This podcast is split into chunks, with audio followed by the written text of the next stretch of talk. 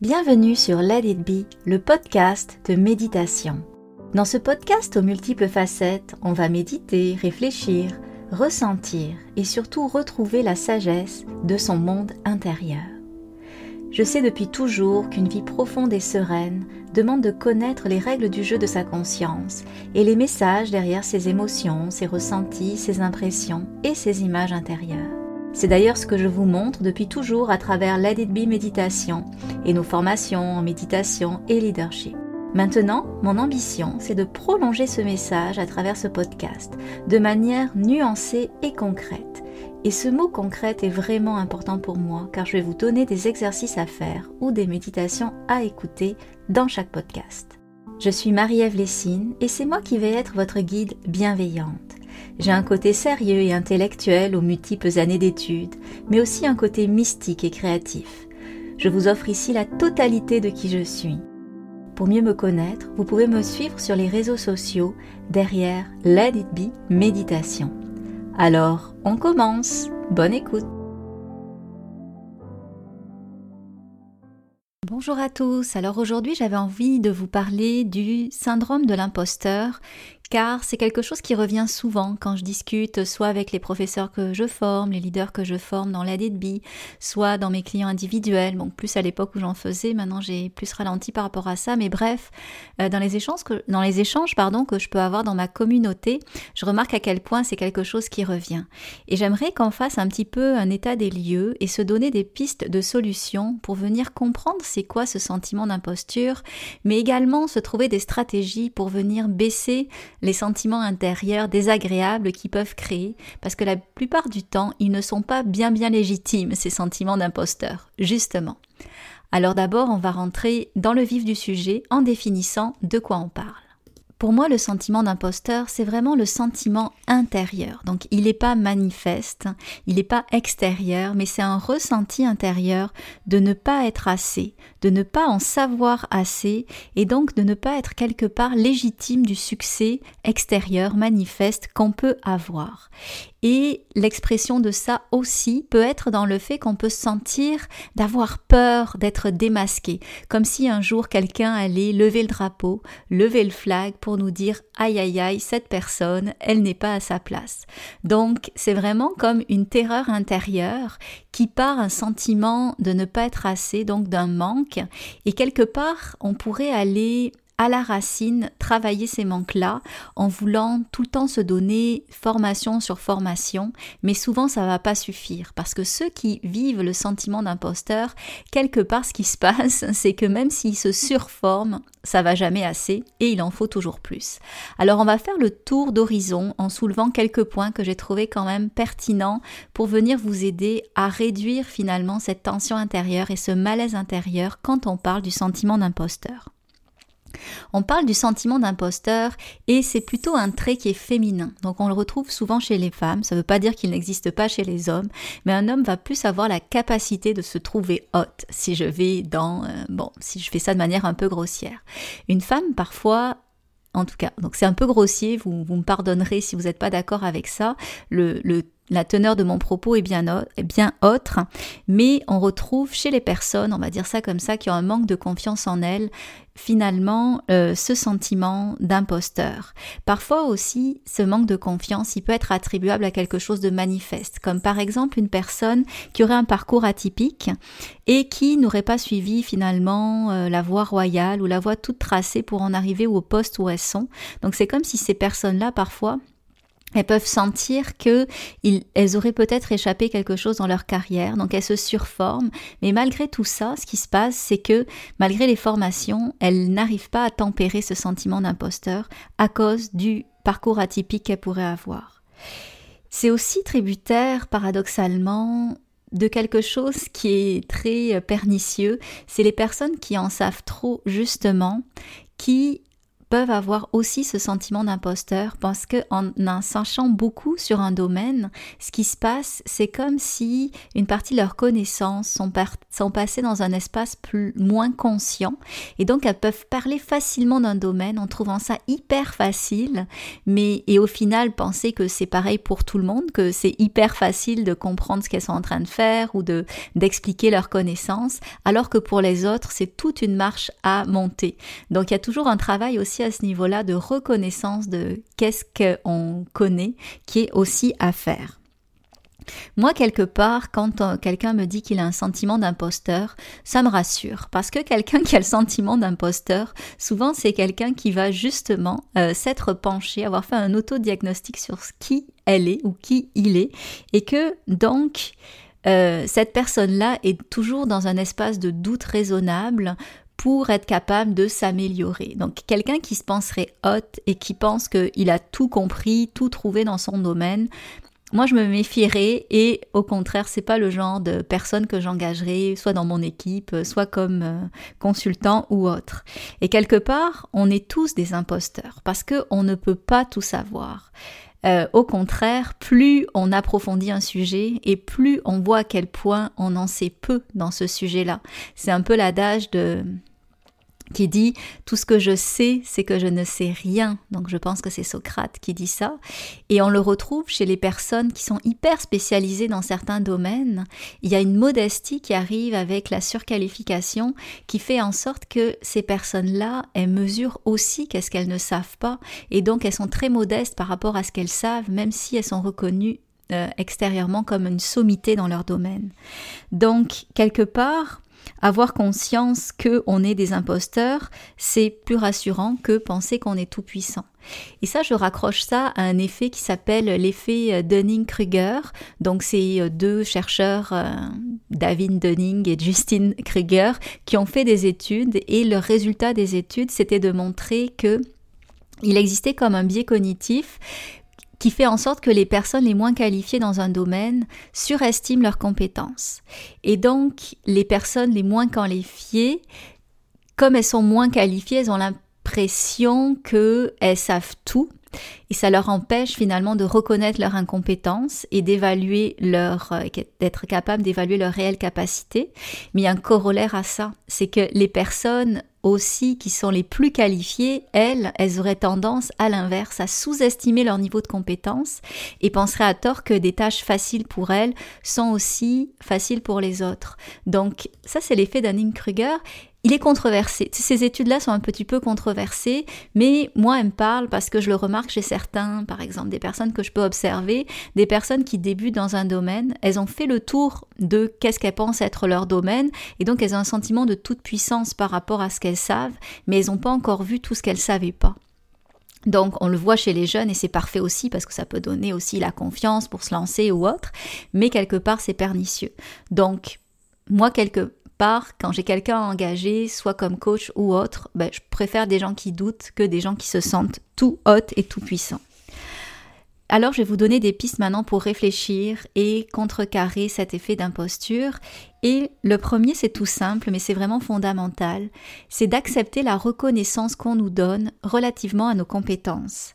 Donc, quelque part, on l'a vu, il y a comme un schisme entre qu'est-ce qu'on pense de nous et la reconnaissance qu'on peut avoir, soit par les succès manifestes ou les contrats qu'on peut recevoir. Et donc là, ça crée comme une distorsion intérieure qui est bien bien difficile à accepter, qui est bien pénible et qui crée justement cette peur d'être démasqué. Et donc, et cette peur d'être vu comme quelqu'un qui n'est pas assez. Et donc ça donne quoi? Ça donne presque des émotions douloureuses intérieurement. Donc là, il y a un double mouvement que je vous propose. Le premier mouvement, c'est de ne pas dégager en touche les compliments ou la reconnaissance qu'on peut avoir par rapport à notre travail. Donc il va y avoir autour de nous des collègues, des clients, des fournisseurs, bref, des personnes crédibles qui sont capables de venir comprendre l'étendue, la profondeur de qu'est-ce qu'on est en train de faire, donc qui ont les bons yeux pour juger ce qu'on est en train de faire. Donc quand vous recevez la reconnaissance de ces personnes-là, c'est d'accepter la reconnaissance plutôt que la beauté en touche en disant oh mais c'est facile, oh mais c'est trois fois rien, etc. Parce que quand on reçoit la reconnaissance, souvent cette reconnaissance n'a même pas le temps de rentrer en nous en conscience, on la dégage en touche par un mot ou une phrase qui vient faire qu'on vient de minimiser ce que l'autre vient de nous offrir alors que c'est un cadeau. Et donc on ne vient pas se nourrir de cette reconnaissance qui nous est donnée par ces personnes crédibles, mais elles viennent, si on ne vient pas euh, les utiliser comme euh, consciemment comme des, petits euh, cadeaux qui viennent colmater notre sentiment d'imposture, on restera toujours dans ce sentiment d'imposteur et dans ces émotions douloureuses intérieures qui fait qu'on se sent pas assez. Et bien sûr, la reconnaissance, faut qu'elle vienne de personnes crédibles si c'est votre mère qui vous dit que vous faites un bon travail ben, et qu'elle n'est pas dans le domaine, c'est sûr qu'avec ses yeux à elle, vous êtes parfait, mais c'est pas elle qui qui est vraiment capable de juger les choses. Mais des personnes dans votre collectif de travail qui comprennent la réalité de votre travail et qu'est-ce qu'un travail de qualité ou non, ça c'est la reconnaissance précieuse et donc c'est cette reconnaissance qu'il faut prendre pour pouvoir être capable de se reconnaître soi-même. Et donc, quelque part, ça peut être difficile parce que quand on fait ça, c'est comme si on, a aussi euh, un mal-être intérieur d'accepter cette reconnaissance. Mais ça, c'est pas grave. On en fait un exercice et on l'accepte avec modestie, même si ça nous rend coupable, même si ça crée des petites émotions et des petits sentiments douloureux, douloureux à l'intérieur de nous. On accepte cette reconnaissance et on la ressent en conscience en remerciant la personne d'avoir eu la gentillesse de nous verbaliser cette gratitude ou cette reconnaissance et nous on en fait un exercice pour s'entraîner à reconnaître notre propre valeur grâce à l'autre. Donc ça c'était mon premier point. Mon deuxième point maintenant, c'est d'arrêter de se former, d'accord, et de se surformer et d'aller à la course aux formations. Et le temps qu'on récupère à ne plus aller se former, on va l'utiliser pour faire ce qu'on appelle l'auto-explicitation de ce qu'on sait déjà. Donc comme je vous l'ai déjà expliqué, parfois on n'a plus conscience de ce que l'on sait car toutes nos connaissances, elles sont tellement acquises qu'elles sont comme euh, reléguées dans un espace un peu moins conscient et on n'a plus conscience finalement de qu'est-ce qu'on maîtrise, de quelles sont nos connaissances réelles.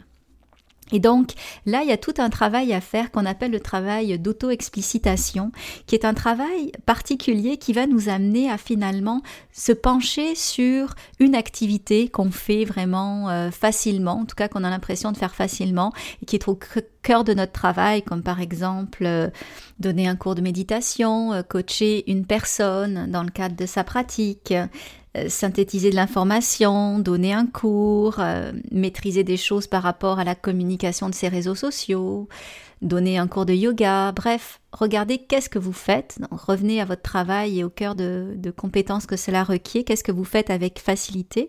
Et là, vous allez un peu comme choisir une activité, puis repérer les verbes d'action et les verbes finalement qui qualifient euh, votre travail. Donc, en regardant finalement ces euh, verbes-là, qui vont décrire ce que vous faites, vous allez pouvoir comprendre déjà la panoplie de compétences que cela requiert dans un premier temps et chaque verbe d'action que vous allez euh, pouvoir sortir, vous allez comme aller dans une coche en dessous pour pouvoir expliciter ce que demande chaque action. Donc par exemple, si vous dites donner un cours de méditation, ben, vous allez mettre comme verbe d'action être soi-même en pleine conscience, euh, avoir créé un plan de cours euh, qui soit structuré et pédagogique. Bon bref, il y a plein de choses, etc. Et donc à chaque fois, pour chaque petit, euh, pour chaque petite activité, venez expliciter. Donc être en pleine conscience avant de donner un cours de méditation, ben, ça requiert de moi que j'ai du millage en pleine conscience, parce que je peux facilement me mettre dans un espace de pleine conscience pour incarner quelque chose qui va permettre à l'autre personne de se sentir aussi dans un espace de confiance, dans un espace zen. Donc chaque action finalement que vous mettez dans le pot pour pouvoir euh, faire votre travail, finalement, elle fait écho à des connaissances encore plus profondes que vous devez expliciter et pouvoir ainsi euh, mettre des mots sur l'étendue des connaissances que vous avez. Donc même si manifestement vous faites quelque chose de simple aux yeux des autres ou à vos yeux, quand vous découpez ça et que vous allez en profondeur de tout ce que ça demande, ben, vous en découvrez des choses, vous en découvrez des compétences qui viennent finalement vous montrer à quel point vous n'êtes pas du tout un imposteur complément à ce que je vous raconte là, c'est oui, passer par les verbes d'action, donc mais ça peut être aussi venir ressentir c'est quoi les connaissances et les autres compétences que cela vous demande. Donc pour cela, vous vous mettez peut-être plus en pleine conscience et quand vous vous voyez donner par exemple une, une, activité quelconque de votre travail, venez ressentir comment, dans quel espace vous êtes. Euh, c'est quoi peut-être les pensées, les émotions qui sont là, euh, les connaissances justement que vous mobilisez. Donc là, c'est comme si vous utilisiez la pleine conscience pour venir vous auto-observer. Donc ce que je vous donne là, c'est des petits trucs à faire qui sont euh, quand même faisables facilement et qui vous permettent d'avoir un recul sur l'ensemble des connaissances que vous ne pensiez pas mobiliser mais que vous avez quand même. Mais ce qu'on appelle l'entretien d'auto-explicitation, c'est vraiment toute une méthode beaucoup plus large. Je vous donne juste des mini mini clés là-dessus, mais c'est quand même déjà un premier pas pour pouvoir tempérer, et c'est mon but, votre sentiment intérieur de ne pas être assez. L'autre chose, sinon, qui est euh, quand même très sympathique, c'est de monter une formation sur ce que vous faites. Et en montant une formation sur ce que vous faites, donc facilement dans votre travail, là, vous allez découvrir l'ensemble, en faisant un peu votre structure de, votre plan de cours, formation, votre plan de cours, vous allez découvrir finalement euh, l'ensemble des compétences que cela mobilise.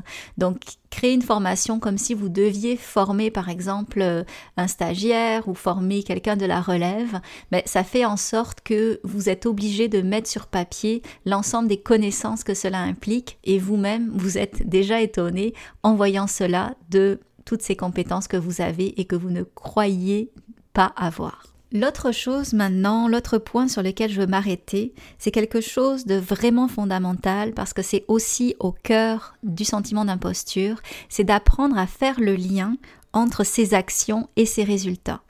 Donc les personnes qui vivent avec le sentiment d'imposture, qui se sentent imposteurs, souvent c'est comme s'il y avait un trou noir entre qu'est-ce qu'elles font et les résultats slash les succès qu'elles ont. Et c'est comme si elles découvrent avec naïveté et étonnement qu'elles peuvent avoir du succès, mais elles pensent à chaque fois que c'est une question de chance et non une question de travail.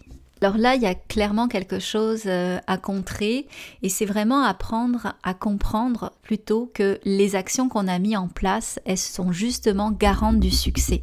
Donc depuis toujours, on sait que derrière chaque action, il y a une réaction. Même chez les bouddhistes, on parle de karma, tu sais, action-réaction. Donc tout ce qu'on fait, quelque part, ça nous revient.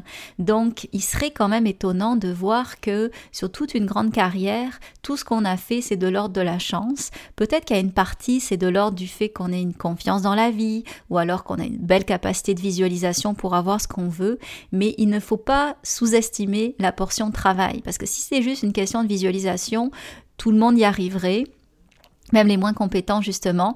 Donc il y a toujours cette question du travail qui est là.